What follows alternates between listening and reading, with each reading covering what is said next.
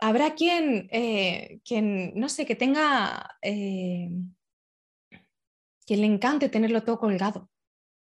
Pues a esta persona no le hables del doblado vertical, por favor.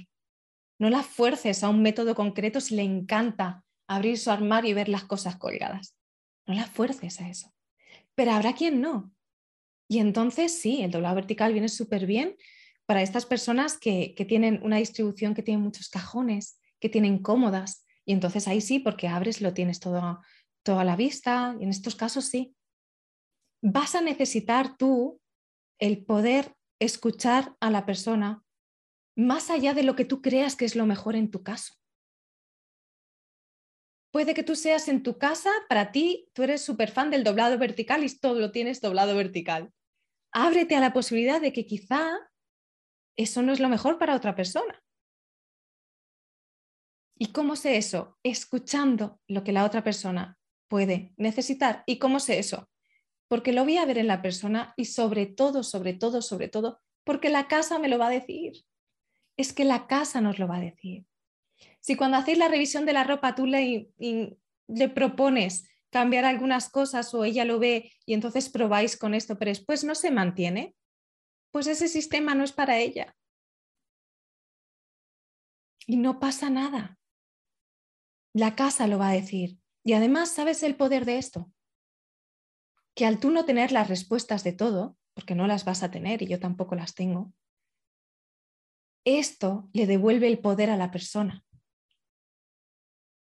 nuestra eh, ignorancia es positiva para la persona, en el sentido de que la vamos a acompañar a que aprenda a escuchar a su casa y a que aprenda a identificar qué es lo que necesita. Y así se va a volver su propia gurú del orden.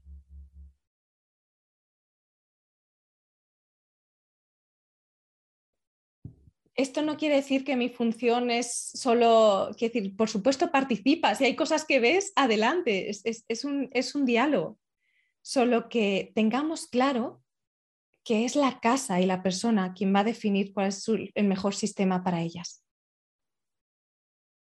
Y nosotras acompañamos esto.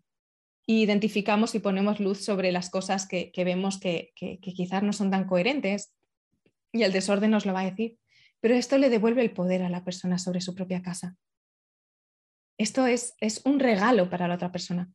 Si yo llego, que hay muchos procesos, ¿no? Así de, cómprate todas estas perchas en esta tienda y entonces, eh, eh, o, como, eh, tienes que doblar todo, hasta los pantalones, todo en este tipo de doblado, dobla así, así, así, de este método y no sé qué, no sé cuánto.